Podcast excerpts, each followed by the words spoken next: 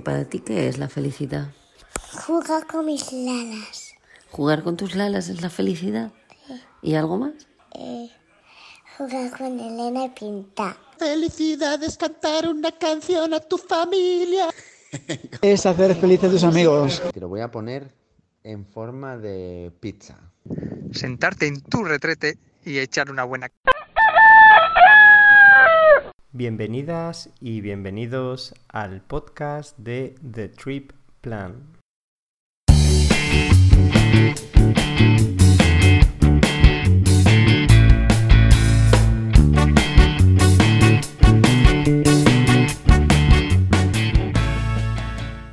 En nuestro programa anterior te proponíamos dos cosas. En primer lugar, realizar descubrimientos juntos. Y en segundo lugar, te prometíamos poder aplicar esos nuevos conocimientos, es decir, casos concretos, hechos prácticos, oportunidades donde dejar una huella positiva en nuestro hogar, el planeta, en beneficio nuestro y para todos aquellos seres con los que lo compartimos. Y encima, todo ello siendo felices. Nada más y nada menos. Para mí es un sentimiento que cuando lo tienes te hace estar lleno y cuando te falta tienes la necesidad de buscarlo. No sé muy bien cómo explicarlo. ¡Hala! ¡Qué poético me ha quedado! Para sacarte un poco de las dudas que puedas tener y para sacarle un poco de brillo a nuestra integridad, es decir, a hacer lo que decimos, hoy vamos a comenzar por descubrir un poco más acerca de la felicidad. Pero, ¿a qué nos referimos? ¿Qué es la felicidad? ¿Santo grial o maldición? La felicidad, buscada por todos, idolatrada, comercializada, pervertida, redefinida. ¿Es posible estar feliz? ¿Todos la percibimos igual? ¿Estamos actuando de forma obsesiva? ¿Es positivo pensar en felicidad? ¿Es útil para hacer de nuestro planeta un lugar mejor? Esto y mucho más en un programa que promete seguro. A mí la felicidad es no tener que convencerte a ti mismo ni, ni a nadie de que eres feliz. Creo que viene de un balance y un equilibrio entre todas tus prioridades y en todo lo que te mueve en la vida. Entonces es encontrar justo esa ecuación que funciona para ti, en que depositas tu energía y qué sacas de ello, ¿no? Según parece, cada uno guardamos una pequeña definición, una pequeña receta de lo que es la felicidad. Para la Real Academia de la Lengua Española, la felicidad es un estado de grata satisfacción espiritual y física. La verdadera felicidad no depende de las circunstancias. Es tener y conocer a Dios en tu vida y es eh, experimentar su amor tanto en los buenos como en los malos momentos. Es una persona, situación, objeto o conjunto de ellos que contribuyen a hacer feliz. La felicidad es que exista un equilibrio en los cuatro pilares en los que nos eh, apoyamos cada persona. También es la ausencia de inconvenientes o tropiezos. Y quien dice tropiezos dice tropezones, como los de una pizza. La masa de la pizza, la base de todo, es la ausencia de sufrimiento físico y mental y emocional.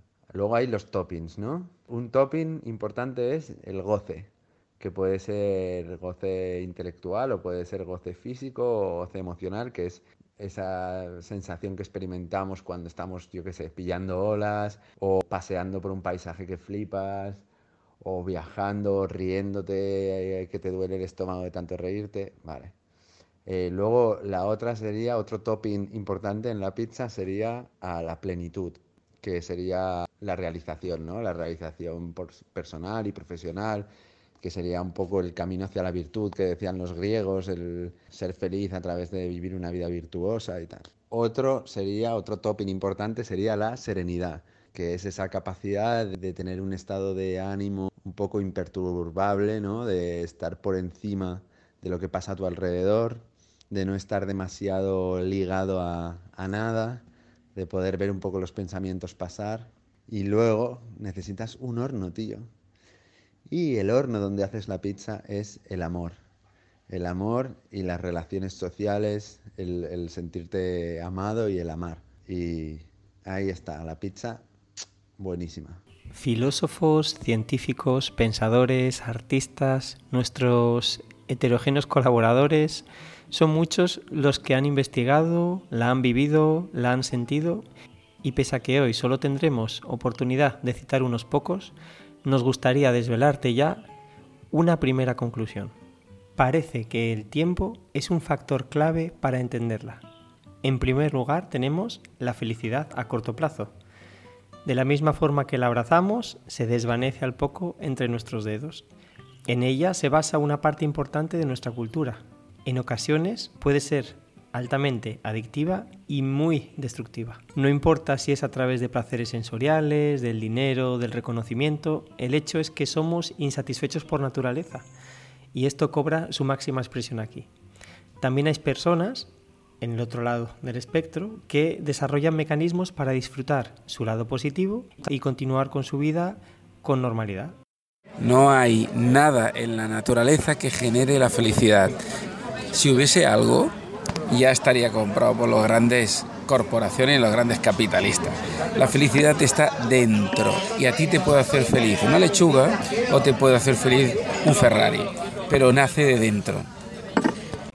Para ayudarnos, además, universidades como Harvard incluyen ya clases sobre felicidad, como las que imparte el profesor Tal Ben Sahar.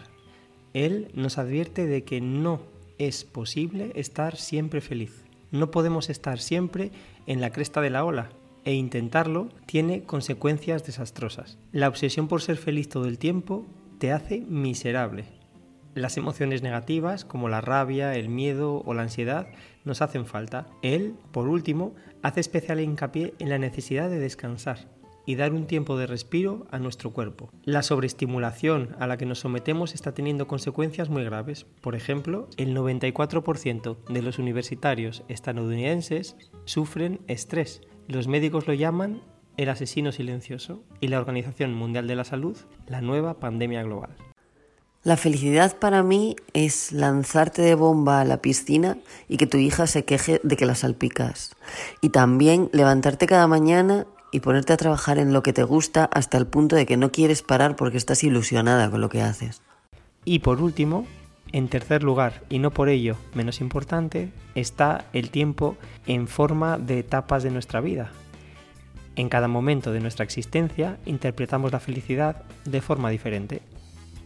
Para mí, con 36 años y en el ecuador de mi vida, la felicidad es una emoción que va directamente proporcional al sentimiento de autorrealización, tanto en el entorno familiar como, como en el profesional.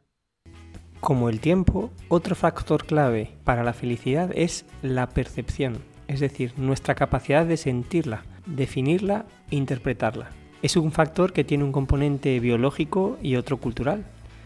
En términos biológicos, la felicidad se traduce en hormonas, concretamente las endorfinas, la serotonina, la dopamina y la oxitocina las cuales desencadenan determinadas reacciones en nuestro organismo que asociamos al placer, a la felicidad.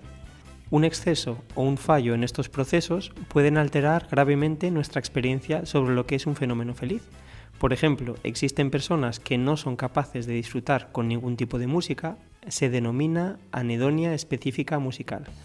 Como podéis imaginaros, existe un factor importante genético que determina en cierta medida cómo percibimos la felicidad. En términos culturales, nuestro entorno social también condiciona nuestra propensión a disfrutar más de unas cosas que de otras. También el de cómo valoramos nuestras sensaciones. En algunos casos lo hacemos de forma muy positiva y lo incentivamos y en otros casos lo hacemos de forma negativa, reprimiéndolo e incluso sancionándolo. El caso más obvio es la sexualidad del hombre y de la mujer.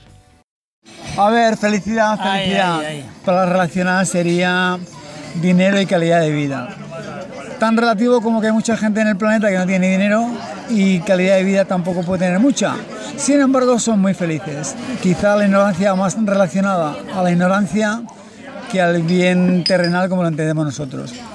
Con lo cual, tener una fórmula para la felicidad me parece un tanto difícil e incluso peligroso. Felicidad, pues llenarte de pequeños momentos, llenarte de, salud, de no tener que levantarte en un hospital o en una cárcel o en un lugar donde no quieres estar. Cítese fábricas, cítese trabajos insoportables o relaciones en las que no quieres vivir. Entonces, felicidad puede ser cualquier cosa en la que tú quieras estar. Siempre oportuno, nuestro gallo Neymar nos avisa que llega uno de los momentos estelares del programa. Abre tus oídos, aquí llega una pequeña joya. Dan Gilbert. Es un psicólogo social americano y, y te explica como la fórmula que él cree para la felicidad. O sea, las cosas que tienes, la vida que tienes que llevar para, para que tu felicidad aumente, digamos. Entonces el tío dice, pues escuchar más música, charlar más, eh, practicar sexo, pero, pero todas las actividades que él propone, y ahí es donde yo quiero llegar, son actividades compartidas. Yo creo que difícilmente un tío solitario que hace todas esas cosas solo y se aísla del mundo es feliz. Y eso me lleva a, la película, la de Into the Wild, que supongo que habrás visto, donde ese chico Chris McHandle se separa completamente de la civilización, se mete en la naturaleza, se va a Alaska y ya sabemos cómo acaba la película, no vamos a hacer un spoiler, pero acaba muy mal para él. Spoiler. Esto es un spoiler. Y eh, el libro que estaba leyendo él al final de, bueno, cuando lo encuentran en el autobús, eh, tenía un pasaje mm, subrayado que decía, que era de, era de Doctor Cibago, el libro. Eh, y él había escrito, la felicidad solo es real cuando es compartida. Entonces, yo creo que todos los, los momentos que yo recuerdo feliz, eh, o me recuerdo feliz, siempre van asociados a momentos que comparto con alguien. ya. Y de hecho en la película, cuando él, él ya empieza, bueno, eh, cuando la palma, digamos, supongo que la mayoría de gente la ha visto la peli, Esto es un spoiler. y recuerda un poco el- toda la aventura en la que se ha metido. Lo que recuerda sobre todo son los momentos que pasó con otra gente, o sea, no los momentos que estaba él solo en mitad de la montaña, o sea, yo creo que eso Un estudio de Harvard, aún en curso, considerado uno de los más largos del mundo sobre la vida adulta, revela claves de cómo puedes ser más feliz y tener éxito en la vida. Este estudio es único por sus más de 80 años de duración, varias generaciones, miles de personas participando con diferentes orígenes y estatus social. Su director, Robert Waldinger, relata que las personas a las que mejor les ha ido en la vida son aquellas que han desarrollado relaciones personales profundas y de caridad. Robert dice, nuestro estudio ha demostrado que las personas que obtuvieron mejores resultados fueron las personas que se apoyaron en las relaciones, con la familia, con los amigos, con la comunidad. Otra conclusión importante que aparece en uno de los encabezados del estudio es, unos buenos genes están bien, pero la alegría es más importante. Por ejemplo, personas que se mostraban muy satisfechas o satisfechas a la edad de 50 años con su matrimonio fueron los más sanos a la edad de 80 años. A diferencia de la felicidad a corto plazo, este tipo de felicidad a largo plazo perdura, no se desvanece y los datos confirman la gran relevancia que podría tener para todos nosotros. Eh, a ver, nos ha pedido aquí Carlos eh, que te resumamos rápidamente qué es la felicidad. A mí ahora mismo eh, se me ocurren varias cosas. Una, para mí, la felicidad ahora mismo es estar con dos buenos amigos, Pastor y Mengual, compartiendo una cena.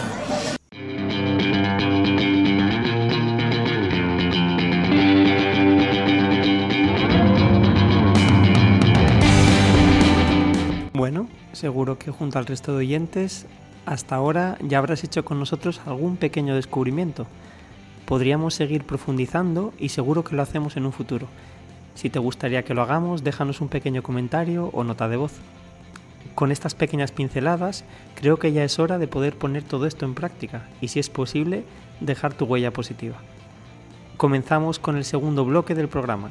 Ahora vamos a compartirte nuestra experiencia y la experiencia de aquellos que ya han logrado y ya están viendo resultados en su vida y en las vidas de los que los rodean. Para gestionar la felicidad a corto plazo, comenzamos por un ejercicio sencillo y realmente transformador. Me gustaría enviarle un fuerte abrazo a Yoli, allá donde esté, ya que fue la primera persona que conocí que lo llevaba poniendo en práctica desde hace años. Para explicarte el principio en el que se basa, te voy a pedir por favor que busques todos los elementos azules próximos a ti. Bien, ahora busca todos los elementos amarillos. Y ahora todos los verdes.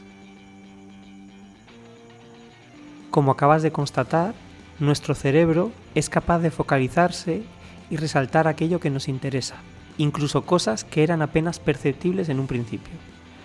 Utilizando este mismo mecanismo, lo que intentaremos es resaltar todo aquello positivo y bueno que nos ocurre. Por ello, intenta durante un periodo de tiempo no inferior a un mes escribir en la agenda tres cosas positivas que te han pasado cada día. Si te parece difícil, relativiza y recuerda que hoy hay muchos seres en el planeta que ni siquiera tienen acceso a algo tan básico como el agua. En nuestra web te dejamos algunos consejos y ejemplos adicionales para ayudarte así como toda la ciencia que hay detrás para sostener la importancia y beneficios de un ejercicio tan simple. Continuaremos por Mathieu Ricard, considerado el hombre vivo más feliz. Uno de sus secretos es la meditación y la compasión. Los resultados que alcanza son simplemente alucinantes. A otro nivel más accesible, y retomando lo dicho anteriormente, meditar o realizar actividades que te traigan al momento presente ayuda a nuestro cuerpo a calmarse, centrarse y descansar de toda la sobreestimulación que padecemos. Con ello, no solo reducimos nuestro estrés, sino que además podemos lograr aumentar nuestra sensación de felicidad. Por último, y respecto a esa pequeña joya, esa felicidad que sí perdura, construir relaciones profundas, sinceras y de calidad. Contactar a un ser querido para recordarle que le amas. Reducir tus horas frente a una pantalla para pasar tiempo de calidad, de calidad con personas que valoras o darte la oportunidad de encontrar nueva gente. También en nuestra web te mostramos ejemplos prácticos que funcionan y los cuantificamos. Para mí, si tuviese que quedarme con uno solo, el hecho que más me centra en lo esencial es ser consciente cuando paso frente a un cementerio de que todas esas personas que son importantes hoy están aquí, pero eso no será eterno. Por eso, siempre que tengo oportunidad, no solo intento verles, sino pasar momentos auténticos que cuenten para nosotros.